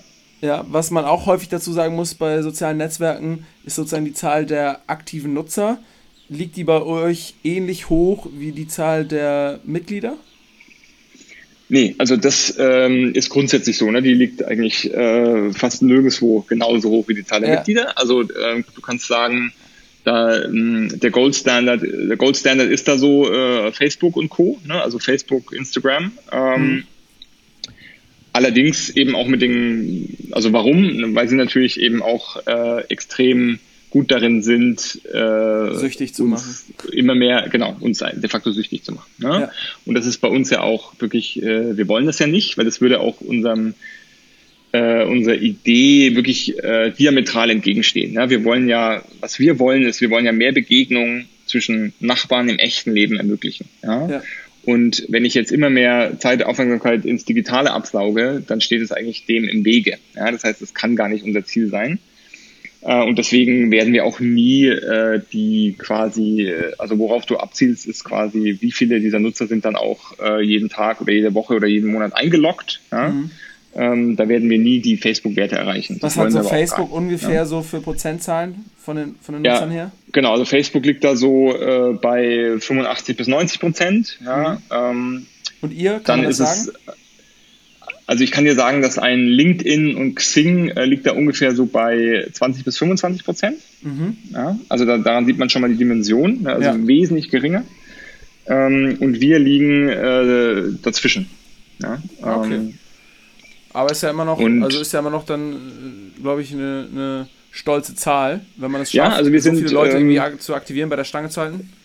Du, das hängt auch sehr stark mit dem Kontext zusammen. Also es ist einfach so, dass ähm, man Xing und LinkedIn einfach nicht so häufig ähm, braucht, weil es da um Karriere und so geht ja, und man ja. jetzt nicht, äh, nicht jeden Tag eine Karriereentscheidung trifft. Ähm, aber ähm, und, und Facebook, ne, da geht es eben um, um, um Bilder mit Freunden teilen und, und Zeit verdaddeln auch viel, ne? Und Selbstdarstellung und ähm, man ist eben, viele Leute sind eben auch süchtig danach ja. und gucken da halt täglich oder stündlich rein. Ja? Ähm, und das ist bei uns nicht der Fall, aber äh, wir, ähm, wir haben viele Nutzer, die so einmal die Woche vorbeigucken. Ja? Mhm. Ähm, und eben um einfach mitzukriegen, was passiert in der Nachbarschaft, was gab es Neues, äh, welche Events stehen jetzt am Wochenende. Also zum Beispiel ein ähm, beliebte Use Case ist zu gucken, also, also am Donnerstag zu gucken, äh, was für Veranstaltungen gibt es eigentlich am Wochenende. Ja? Ähm, also viele Leute kommen am Donnerstag, um, um ein bisschen ihr Wochenende zu planen. Ähm, viele Leute kommen am ähm, Sonntag, um zu gucken, was, was, war, was war jetzt in, in der Woche los, was habe ich verpasst. Ja? Ähm, und äh, genau, also wir zielen eigentlich darauf, dass die, dass die Leute so einmal die Woche bei uns vorbeikommen. Ja. Und das Schöne ist, die Leute müssen ja, um bei euch Mitglied zu sein, auch in erster Linie mal nichts zahlen. Ähm, es ist so, dass, das habt ihr jetzt schon im ersten Teil des Gesprächs gesagt, Businesses bei euch Werbung schalten können. Lokale Businesses können quasi sich den Leuten auch vorstellen, dort Werbung machen, ähm, wo, äh, oder quasi bei den Leuten Werbung machen, die auch eben in ihrer direkten Umgebung wohnen. Dann habt ihr nochmal ein ähm, ja, Monetarisierungsmodell, das ähm, ja, Organisationen bzw. ich glaube Kommunen und ähm, ja, Unternehmen genau. irgendwie mhm. Organisationsprofile bei euch äh, für irgendwie einen Gegenwert äh, bei euch schalten können und äh, sich irgendwie darstellen können. Und dann eine dritte Säule sind ja nochmal irgendwie freiwillige Zahlungen von, glaube ich, euren ganz normalen Usern, die halt eben sagen, hey, ich finde das so klasse, es gibt mir gerade so viel, dass ich hier einfach freiwillig ähm, ja, äh, in einem bestimmten Zeitraum irgendwie gerne Geld überweise. Und das sind ja bei euch, glaube ich, auch schon irgendwie ja, ein, ein kleinerer fünfstelliger äh, Betrag an oder fünfstellige Anzahl an Leuten, die da schon ähm, irgendwie spenden bei euch, ne? Genau, richtig, ja. Das sind, das sind genau die drei äh, Einkommensströme, die wir derzeit haben. Das letzte, was du angesprochen hast, sind unsere privaten Förderer. Das sind unsere ganz normalen Nachbarn, die äh, genau aus freien Stücken, also komplett freiwillig sich entscheiden können, ähm, uns eben zu unterstützen mit einem Betrag ihrer Wahl. Ja? Ähm, entweder monatlich oder jährlich und äh, ja, können auch den Betrag frei wählen. Ähm, also die meisten Leute geben so circa vier bis fünf Euro pro Monat im Schnitt. Und ähm, genau, was das ist eben, ne, wenn du eben nicht möchtest, dass wir äh, so monetarisieren, wie Facebook das tut, dann ist das eben die Art und Weise, wie du uns trotzdem unterstützen kannst, mhm. ja, ohne dass wir eben deine Daten verkaufen. Hab, so. das, ist ja, ja, Schon, das ist ja schon eine ganz vernünftige Zahl, wenn du jetzt sagst, irgendwie, irgendwie 4, 5 Euro pro Monat, sagst du? Genau, ja. Mhm. Ja, dann sind das ja dann irgendwie, keine Ahnung, bei mal mindestens 10.000 Leuten, die bei euch spenden, die 50.000 Euro, die habt ihr da im Monat schon mal zusammen. Ähm, das ist ja auch eine Frage, die sich ja, zum Beispiel viele Zeitschriften oder Verlage gestellt haben. Wie schaffe ich eigentlich ein Angebot, was in erster Linie mal kostenlos online verfügbar ist, zu monetarisieren? Viele haben da eher auf so einem Freemium-Modell oder Bezahlschranken äh, gebaut. Ihr habt jetzt erstmal gesagt, das ist komplett freiwillig. Erstens, habt ihr da mal drüber nachgedacht, vielleicht auch so eine Freemium-Variante einzuführen, dass ihr sagt, bestimmte Leistungen kosten halt was? Ähm, und wenn nein, äh, wie schafft ihr es dann halt eben, auch wenn es banal klingt, dass Leute freiwillig bei euch bereit sind, für eine Leistung halt eben auch Geld zu geben? Ja, genau. Also wir wollen, ähm, wir wollen eigentlich kein Freemium-Modell fahren, weil das hieß ja, dass manche Leistungen nur eine kleine, ein kleiner Teil der Nutzer nutzen können, äh, nämlich die, die bezahlen. Und die, die nicht bezahlen, können die nicht äh, in Anspruch nehmen. Und wir sind jetzt keine Zeitung, sondern wir sind ein soziales Netzwerk äh, in der Nachbarschaft und da möchten wir eigentlich keine Zweiklassengesellschaft einführen. Ja? Wir sagen immer, ähm, jeder gibt so viel er kann ja? und äh, nur der, der, der möchte, äh, muss es auch. Und das ist so ein bisschen das, was wir auch weiterhin, also wir wollen da keine, äh, ja, wie gesagt, keine Zweiklassengesellschaft mhm. äh, einziehen in der Nachbarschaft. Ähm, ja, wie haben wir das geschafft? Ich glaube, wir haben das geschafft, indem wir seit fünf Jahren extrem äh, konstant quasi das tun, was wir sagen und das sagen, was wir tun. Ja? Ähm, sehr transparent, immer ganz klar kommuniziert, was wir machen, warum wir das machen, wo wir hinwollen, auch immer klar kommuniziert, was wir nicht machen werden. Und daran haben wir uns bis heute einfach gehalten. Ja? Und ähm, glaube, damit haben wir Vertrauen aufgebaut. Die Leute merken, äh, es gibt Leute, die sind jetzt seit viereinhalb, also live ist die Webseite seit äh, über viereinhalb Jahren. Es gibt Leute, die sind seit viereinhalb Jahren dabei und die haben gemerkt, okay, nebenan.de ja, äh, hat noch nie meine Daten verkauft. Ähm, ich hab, bin bei nebenan.de noch nie blöd von der Seite angequatscht worden. Äh, nebenan wurde noch nicht gehackt, etc. Ja, also wir ähm, glaube, ist jetzt eben haben wir uns das Vertrauen haben wir uns aufgebaut und das wollen wir uns auch weiter aufbauen. Ja, mhm. Das ist, ähm, mhm. das ist, glaube ich, der, der Kern dahinter. Ja. Es gibt ja Erfolgsbeispiele, also Wikipedia finanziert sich über freiwillige äh, Spenden, The Guardian finanziert sich über freiwillige Zuwendungen, ähm, zu, also zumindest zum Teil. Ne? The Guardian ist eigentlich äh, sehr vergleichbar mit dem, was wir machen, weil mhm. The Guardian hat auch andere Einnahmequellen. Ähm, auch beim The Guardian ist es keine Spende, weil The Guardian auch äh, ein ähm, For-Profit-Unternehmen ist.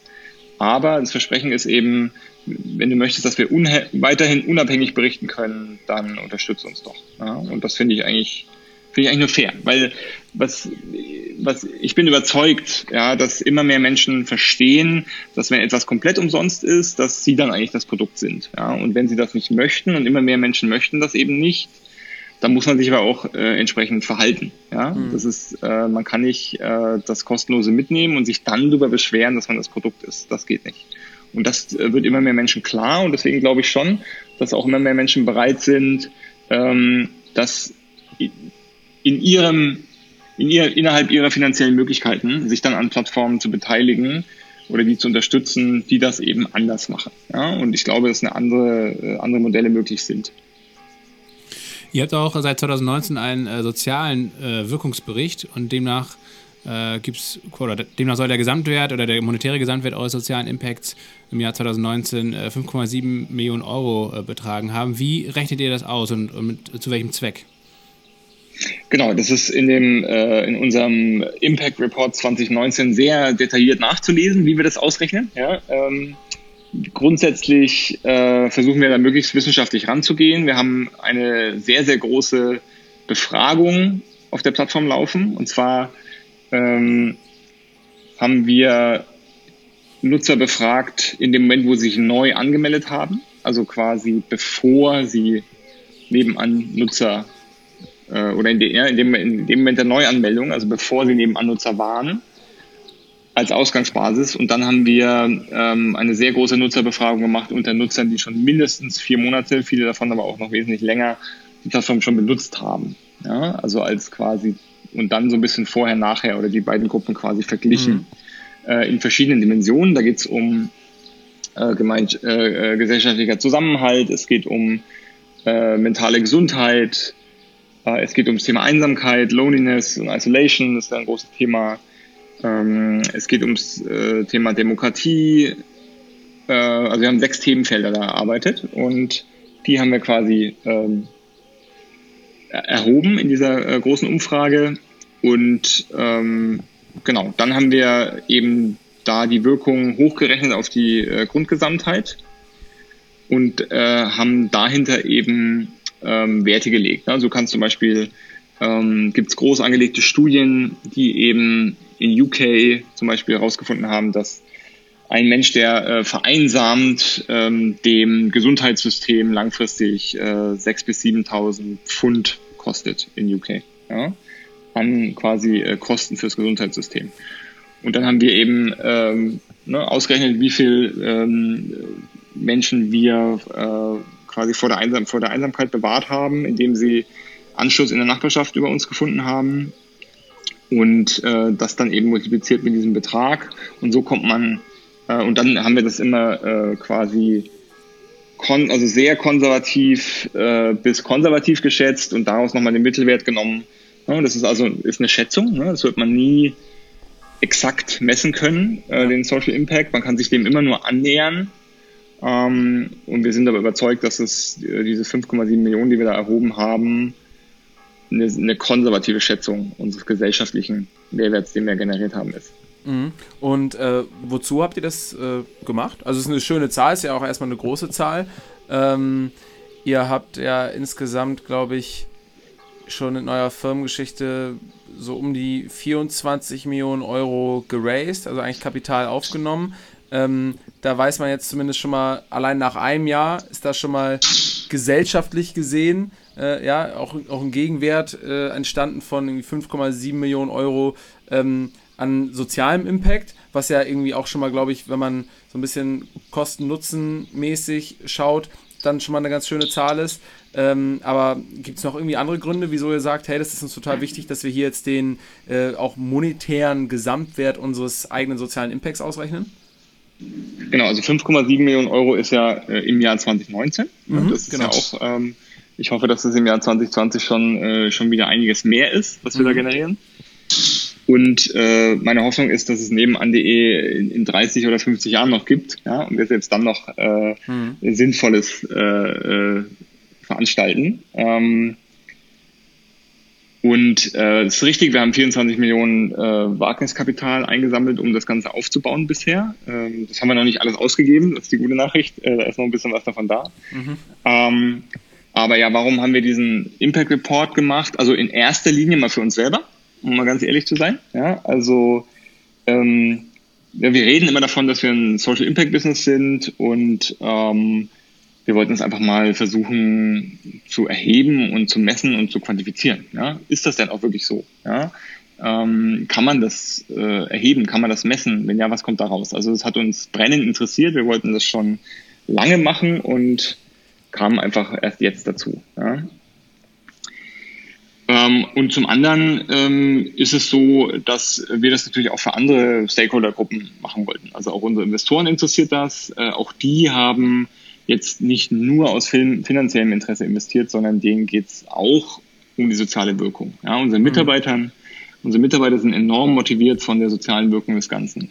Äh, unsere Nutzer, ähm, ja, denen wollten wir es auch zurückspielen und auch denen sagen, guck mal, dadurch, dass ihr es nutzt ja, und äh, zum Beispiel auch für unsere Förderer, ja, auch denen wollten wir zurückspielen. Guck mal, deine äh, 4 Euro pro Monat, ähm, ja, die, äh, damit hilfst du uns wirklich äh, Großes zu bewegen und zu erreichen. Ja.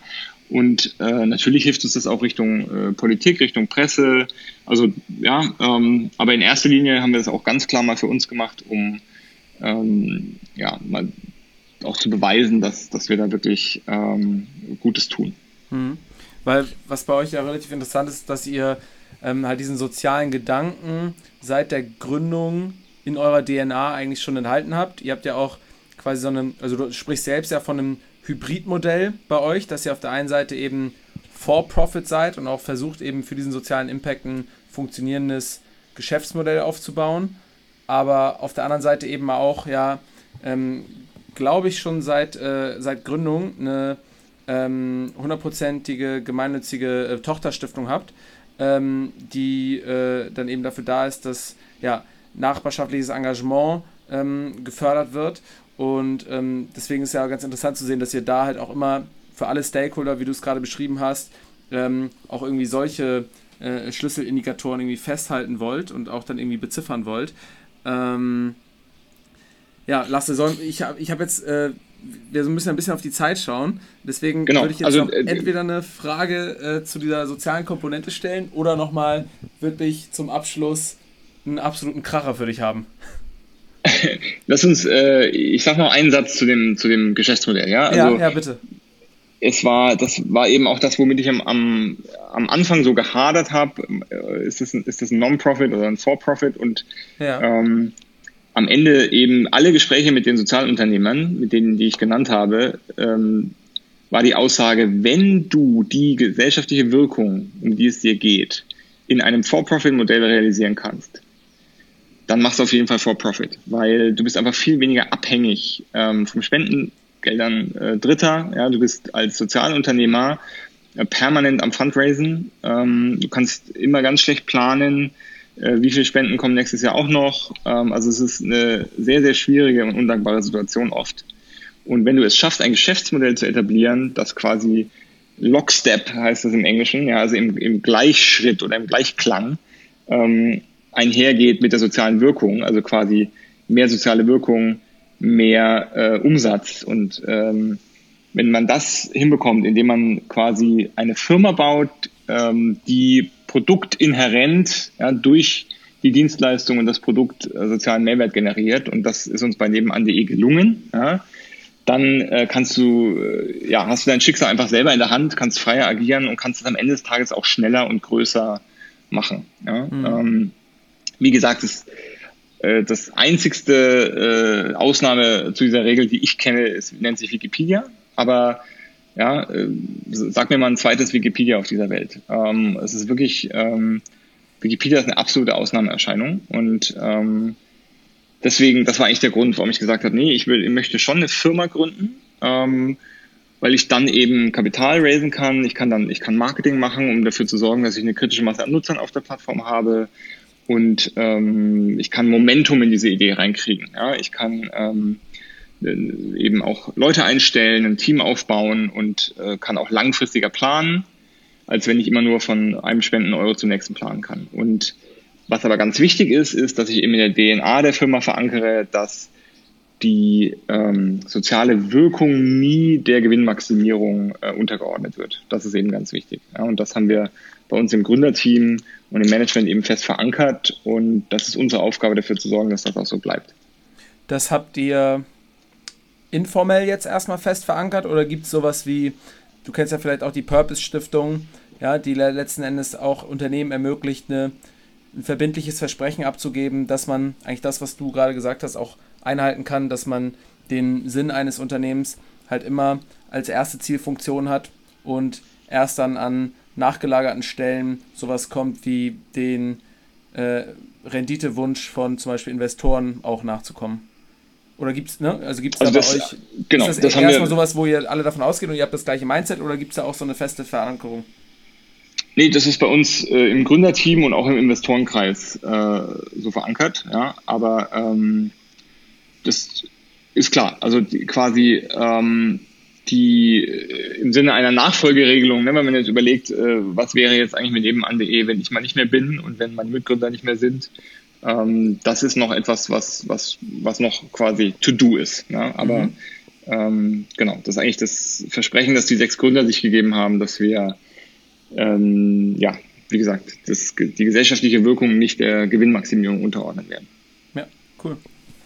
Ja, dann letzte Frage, Christian, äh, weil wir jetzt ganz schnell zum Abschluss kommen müssen. Du hast ja super viel Erfahrung auch ähm, äh, vor deiner Zeit bei nebenan.de in der klassischen Startup-Szene hier in Deutschland gehabt. Vielleicht ein paar kurze, ein, zwei, drei Sätze, ähm, wie die Szene sich hierzulande deiner Meinung nach weiterentwickelt und welche Trends wir vielleicht auch sehen werden. Vielleicht auch in Bezug auf Social Business zum Beispiel.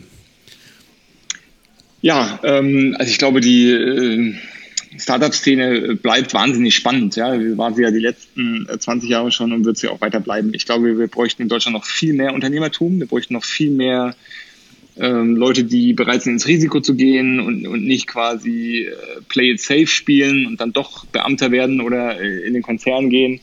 Ähm, bräuchten wir noch viel mehr ähm, Risk-Taker. Ähm, und ist, glaube ich, bleibt eine zentrale Herausforderung, wie, äh, wie, wie ändert man da auch die Mentalität und das Mindset und, und wie kriegt man auch an junge Leute ähm, kommuniziert, dass das einfach eine Karriereoption ist, ja, und das Schicksal in die eigene Hand zu nehmen. Ähm, ich glaube, das Unternehmertum muss Teil der, muss große Teile der Antworten liefern, die wir auf die drängendsten Probleme, die wir derzeit als, als Menschheit auf diesem Planeten haben, ne? sowohl ökologisch als auch gesellschaftlich. Wir stehen ja vor wirklich großen, großen Herausforderungen und ich glaube, ohne Unternehmer und in dem Sinne dann natürlich auch ohne Unternehmer, die wirklich, denen es nicht nur um Gewinnmaximierung geht, sondern eben auch um Impact und Purpose. Ohne die werden wir es nicht hinkriegen. Also das heißt, ich äh, bin relativ fest davon überzeugt, dass äh, das kommende Jahrzehnt wirklich ähm, sehr stark von von Impact und Purpose äh, geprägt sein wird. Ähm, ich sehe das auch in der jungen Generation, dass es extrem wichtig ist, vielen jungen Menschen, ähm, dass, dass ihr Job und das, was sie tun, äh, auch Sinn machen muss. Und ähm, deswegen habe ich, habe ich große Hoffnung, dass sich, dass sich da sehr viel bewegen wird. Und ich glaube, ähm, ich hoffe, dass ähm, ja, das war auch immer ähm, mit nebenan.de nochmal eine, eine Metaebene oben drüber, war von Till und mir auch immer die die Hoffnung, dass wir da quasi einen Leuchtturm schaffen können, der signalisiert, hey, dieses, diese beiden Welten lassen sich verbinden. Ja, äh, wir möchten das Beste aus beiden Welten, aus der For-Profit ähm, und der und der und der äh, Purpose-Ecke äh, verbinden, um quasi ja, schnell wachsen zu können, groß skalieren zu können, viele Menschen erreichen, viel Wirkung erreichen und nicht nur immer im Klein-Klein bleiben, aber gleichzeitig eben sehr viel gesellschaftliche Wirkung erzielen. Ähm, und ich hoffe, dass das, ähm, dass wir das schaffen und dass wir damit hoffentlich dann auch äh, viele nach uns inspirieren können, es uns nachzutun und, und noch viel, viel geilere und größere Sachen zu bauen. Super, vielen, vielen Dank, Christian, für deine Zeit und äh, dass du hier bei uns im Podcast zu Gast warst. Auf jeden Fall euch weiterhin alles Gute und äh, ich bin auch schon Mitglied hier bei, bei nebenan.de und habe schon ein paar Leute, nette Leute kennengelernt, auf jeden Fall in der Nachbarschaft. Gute Sehr Arbeit, cool. vielen Dank. Weiter, weiter so. Ja, danke schön. Danke euch, ja. Danke für eure Zeit. Ich wünsche euch viel Erfolg. Ciao. Danke, ciao.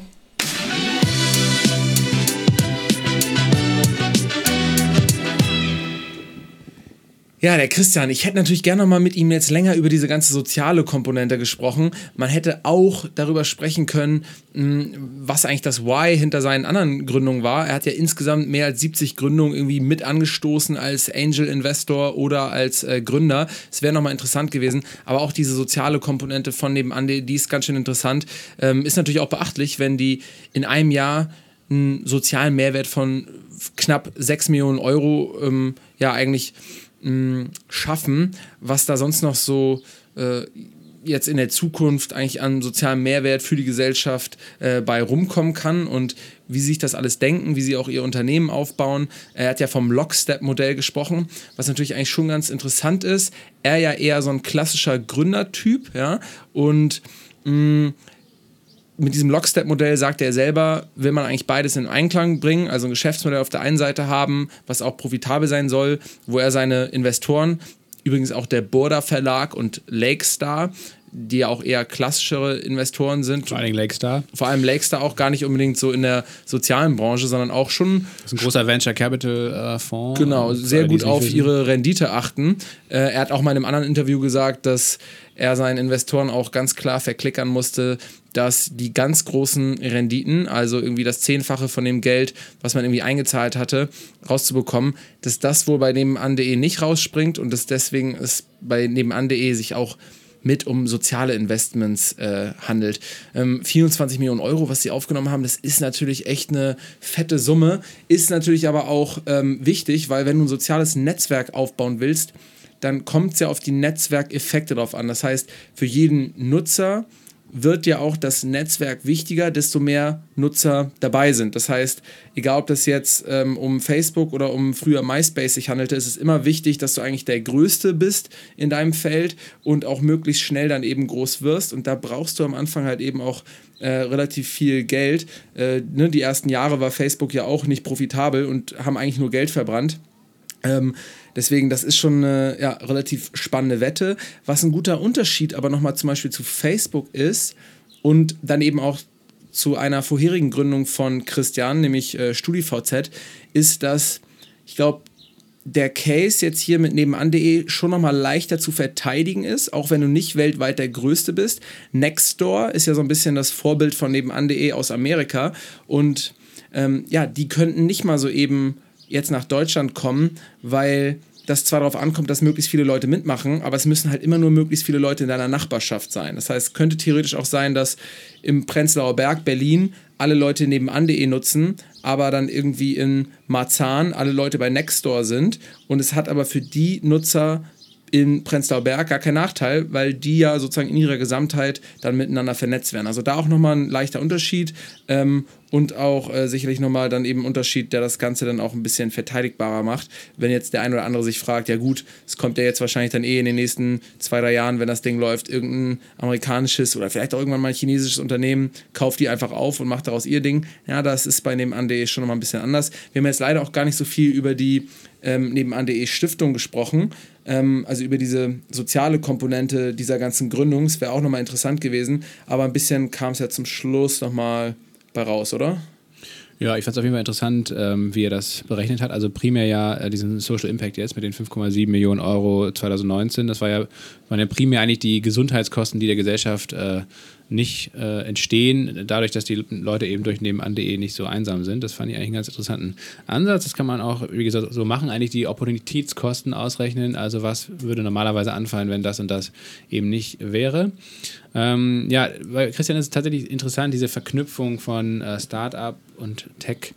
Unternehmer auf der einen Seite und jetzt diesen Social Business Ansatz auf der anderen Seite zu sehen. Ne? Und ja, natürlich klar, durch seine ganzen Gründungen ähm, haben wir auch so ein bisschen kurz drüber gesprochen, über diese Skalierungsmechanismen äh, und Netzwerkeffekte, die dann oft auftreten, ähm, die ja jetzt eigentlich schon seit Jahrzehnten, zwei Jahrzehnten bekannt sind und da überall auch bei großen Netzwerk, äh, bei großen Netzwerken oder auch bei großen Plattformen immer wieder äh, angeführt werden und ja auch wirklich funktionieren, weil, äh, wie er das bei meinem Video beschrieben hat, er hatte letztendlich ein schlechteres Produkt ähm, und äh, sein einziger Vorteil war einfach, äh, der Schnellere zu sein, der Schnellere am Markt, vielleicht auch der Bessere oder Schnellere bei bestimmten PR-Aktionen. Äh, und dann war letztendlich das eigentlich technologische ähm, Produkt, was da ein, zwei Wochen später auf den Markt gekommen ist, war dann am Ende der Verlierer. Und so ist es letztendlich bei vielen anderen äh, Dingen auch gewesen in der, der Tech-Welt. Ne? Und da könntest du, glaube ich, recht haben, dass äh, die, die Skalierung, also äh, dass äh, bei nebenan.de letztendlich das Wachstum nicht unbedingt äh, dieser klassische Hockeystick ist, den man so kennt, also ähm, exponentielles äh, Wachstum ab einem bestimmten Punkt, ähm, sondern dass es vielleicht eher, das hätte man jetzt mal mit ihm besprechen können, aber wahrscheinlich eher so linear ist, weil es halt äh, sehr lokal ist und, und diese lokale Durchdringung wahrscheinlich auch gar nicht so sehr über Online-Marketing oder so ähm, vollzogen werden kann, dann, sondern dann wahrscheinlich auch, ich hatte oft zum Beispiel so Briefwurfsendungen dann äh, oder so Wurfzettel bei mir im Briefkasten von nebenan.de und so weiter. Also dass das Marketing insgesamt sich auch ganz stark äh, unterscheidet zu einem klassischen, zu einer klassischen Tech-Plattform, oder? Ich habe noch, eine, hab noch eine Idee, da hätte ich eigentlich mit ihm noch gerne drüber gesprochen. Er war leider ein bisschen auch unter Zeitdruck. Ich wollte ihm nämlich eigentlich auch eine soziale Idee von mir vorstellen. Ja, komm, das pitchen wir jetzt einfach. Jetzt musst du hier der Kritiker sein. Da geht es nämlich auch ein bisschen darum, gesamtgesellschaftlich Mehrwert zu schaffen. Es gab jetzt vor ein, zwei Wochen bei Late Night Berlin von Klaas Häufer Umlauf hm, so eine Aktion, dass Klaas ein Video gedreht hat auf offener Straße und die haben da quasi einfach mit ihrem versteckten Kamerateam Müll offen rumliegen lassen vor einem Mülleimer, haben dann gewartet, bis jemand vorbeigeht und den Müll einfach freiwillig und unwissend äh, in den Mülleimer tut und einfach aufräumt. Und wenn das passiert ist, dann haben die den total abgefeiert, sind irgendwie aus dem Gebüsch gesprungen und haben dem Lied gesungen, haben den total abgefeiert. Ähm, und Oder das, dann hätten die mal, Entschuldigung, dass ich unterbreche, ja. das müssen die mal unbedingt auf dem Spielplatz machen, äh, weil da ist es tatsächlich so, wenn ich auf dem Spielplatz bin und äh, meine Tochter dann da ein bisschen rumdaddelt äh, und ich nichts zu tun habe, dann mache ich oft, dann sammle ich oft Müll auf dem Spielplatz. Oh, ja, äh, weil das Stech dich da nicht an den Spritzen die, oder so? Das ist auch wirklich sehr, sehr traurig, dass die äh, Spielplätze, Klar. zumindest im Wedding bei uns, einfach extrem vermüllt sind. Meistens, ja. Ja. Ähm, Aber erzähl mal weiter. Genau. Und äh, da ging es halt darum, das hat so eine Idee von mir getriggert, die ich schon mal früher hatte. Wie wäre es, wenn es eine Organisation gäbe, die sich genauso wie äh, bei diesem Sketch oder Einspieler von Klaas mh, jeden Tag an einem anderen Ort in Deutschland versteckt mit einer Kamera einfach nur wartet an der großen Kreuzung oder meinetwegen auch bei einem Spielplatz, bis jemand freiwillig von sich aus was Gutes macht. Also einer älteren Dame über die Straße hilft oder vielleicht einem Radfahrer hilft, der irgendwie mit seiner Kette ein Problem hat oder einfach nur mal äh, zu jemandem super freundlich ist oder sowas. Das halt filmen und wenn es passiert ist, aus dem Gebüsch springen und demjenigen zum Beispiel für ein Jahr lang so ein abgespecktes, bedingungsloses Grundeinkommen geben. Also nicht nur einfach Geld geben, sondern wirklich auch so ein bisschen damit verbunden, so eine Idee von Freiheit und von diesem Konzept des bedingungslosen Grundeinkommens getragen, ähm, ihm sowas zukommen lassen. Aber es müsste in jeder Stadt solche Teams geben. Ja, pass geben. mal auf, pass mal auf. Und das machst du, nee, pass mal auf, das machst du einmal pro Tag, ja, dann gibst du den Leuten meinetwegen so ein Grundeinkommen wie erstmal vielleicht 300 Euro, damit du es finanzieren kannst, ähm, für ein Jahr lang pro Monat und ähm, du stellst die Videos aber bei YouTube hoch, weil so ein Content wird ja bei YouTube auch super gut geklickt. Also wenn irgendwelche YouTuber Obdachlosen zum Beispiel ein iPhone schenken oder einfach irgendwelchen Leuten einfach nur was schenken auf der Straße und die total dankbar sind, das ist ja so wholesome Content, der super gerne geklickt wird, weil Leute das irgendwie in eine gute Stimmung bringt. Und gleichzeitig würdest du quasi auch noch damit, dass es halt nicht nur einfach bloßer Geldanreiz ist, sondern auch noch dieses Konzept des bedingungslosen Grundeinkommens promotet wird, auch noch was für diese Idee des bedingungslosen Grundeinkommens tun. Und dadurch, dass kein Mensch in Deutschland, wenn er draußen unterwegs ist, sich sicher sein könnte, dass er nicht vielleicht heute gefilmt wird, wird dadurch einfach die Nächstenliebe und die Hilfsbereitschaft zum Ungeahnte Züge un, in ungeahnte Züge äh, äh, genatscht, geleveraged, sodass jeder, wenn er einfach über die Straße geht, sich denkt, ach komm, dann hebe ich mal den Müll auf oder ich, ich, ich helfe jetzt meiner älteren Frau über die Straße, weil es könnte ja sein, dass ich gefilmt werde. Das würde vielleicht auch schon so scherzhaft zu einem Running Gag werden, dass selbst wenn man weiß, ja gut, hier auf irgendwie in Kiel an einer, an, in einem entlegenen Stadtteil, da werde ich wahrscheinlich nicht gefilmt, aber man würde vielleicht trotzdem einfach sagen, ach komm, wie bei so einem kleinen Rubbellos, ich mach's einfach mal oder wie beim Lotto spielen, ach komm, jetzt einfach mal, weil es auch lustig ist, mache ich es einfach mal. Und äh, es würde auch nicht viel kosten. Das wäre doch eigentlich eine ganz schöne Idee, oder? Ja, das ist eine Top-Idee auf jeden Fall. Das solltest du jetzt Michael Bohmeier von Mein Grundeinkommen mal vorstellen. Der sitzt an den Geldtöpfen. Stimmt. Und ähm, weil das ist natürlich das Problem, das muss ja irgendwie finanziert werden. Und Ja. Michael hat ja zum Glück schon durch seine fantastische Vorarbeit jetzt äh, große, große Töpfe Ja, da bereit, die auch irgendwie aufgeschüttet werden Und mein. Grund, äh, mein Grundeinkommen e.V. ist ja letzten Endes auch nur eine große Tombola, ähm, Ja, wo man halt genau. eben ein Grundeinkommen gewinnen kann. Und, Und die, da ist und jetzt es ist auch finanziert durch Leute, die einfach freiwillig sagen, ich spende Genau. was. Und ich glaube, es könnte den auch einfach... Ne? Und, ja, und ich glaube, es könnte auch so eine Hilfsbereits... Bereitschaftskasse in Deutschland geben, wo jeder gut und gerne mal einen Euro, zwei Euro pro Monat reintut, einfach damit wir netter zueinander sind.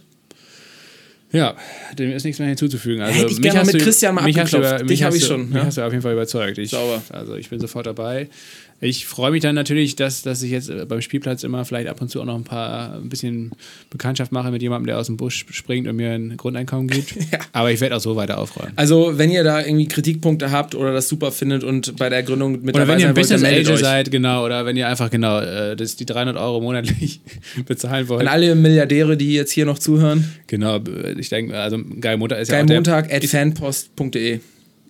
Nee, genau, umgekehrt. Also genau, Fanpost at geilmontag.de. Gut, dass du die, die Mail von uns auch weißt, Paul.